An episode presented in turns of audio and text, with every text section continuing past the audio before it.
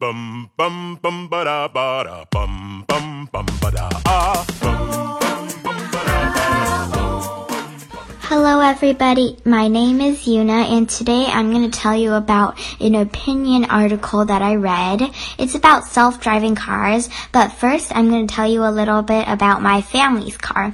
It's it can also um, be on autopilot, and it's a Tesla Model X, so the doors can go up like wings. And like I said before, it could go on autopilot, and um, my mom or dad's hands has to be on the steering wheel or it will make beeping sounds.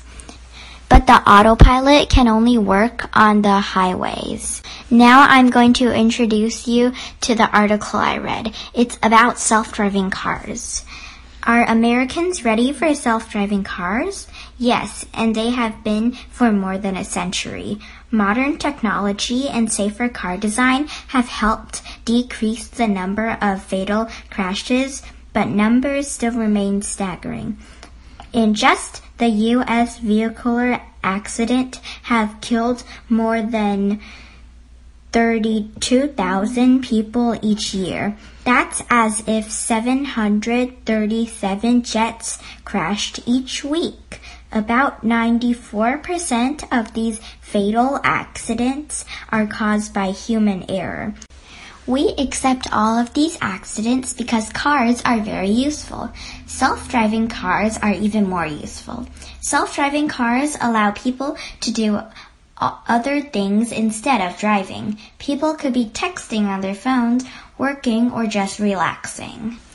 Americans need to get ready. Self-driving cars will soon be in their rear view mirrors.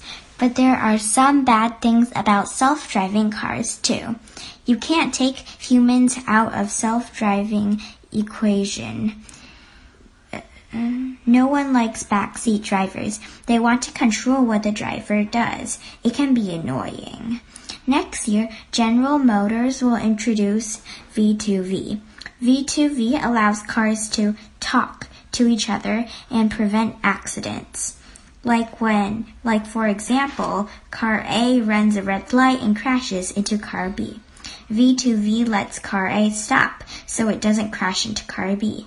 But relying too much on technology can have its downfalls. Like cold temperatures, warm temperatures, and vibrations from trucks affect cars.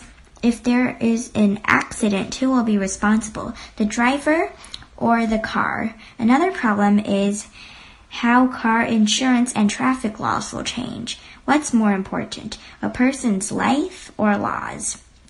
A self-driving car might not be able to ignore a law to avoid an accident. For example, cars cannot cross double yellow lines. What if a child runs into a car's path? The only way to avoid hitting the child is to turn out of the way. It is against the law to cross double yellow lines. However, it is the right thing to do when it is in this situation. A human driver would do it, but a self-driving car might not. It would be programmed to obey the law. Technology that assists humans are great. However, problems arise when technology is not under human control, as could happen with self-driving cars. I think all homes should have one normal car and one self-driving car. I think self-driving cars are a great idea, except it'll probably take a very long time because you have to change some of the laws and the routes and our insurances. Also, if we have self-driving cars, will we still need our driver's licenses? Hot outside and you see the sunshine. Something's in the air today. Sky is clear and you're feeling so fine. Everything's Hello，大家，我的名字叫 Yuna。我今天呢看到一篇文章，是关于汽车自动驾驶的。 我家也有一个自动驾驶的车，它叫一个 Tesla Model X。Tesla Model X 的车后面的车门可以往上开，像一个鸟一样的。它呢也可以自动驾驶，只是我的爸爸和妈妈的手必须要在上面，然后它只能在高速上自动驾驶。我看到的这篇文章呢，是关于自动驾驶的汽车的好的地方，还有不好的地方。在美国，每一年呢，因为汽车的事故死去了三万两千人。我从来没有想这么多人会死于汽车事故。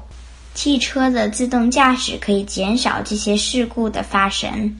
但是因为气温的高低会影响电脑，导致黑屏，还有其他的问题，所以我觉得汽车还不可以脱离人的控制。要实现汽车自动驾驶，还要改一些保险和法律。如果那个车在自动驾驶上的时候发生了一个事故，怎么办？谁会负责？那个人还是那个车？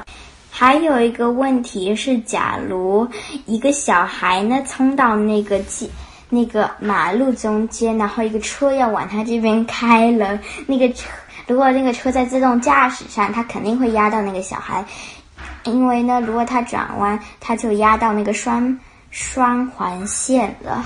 但是如果一个人在那边呢，他肯定就会压到那个双环线，因为呢，这样那个小孩呢就不会被压到了。现在呢，是交通规则重要，还是人的生命重要？对于电脑来说，这很难执行。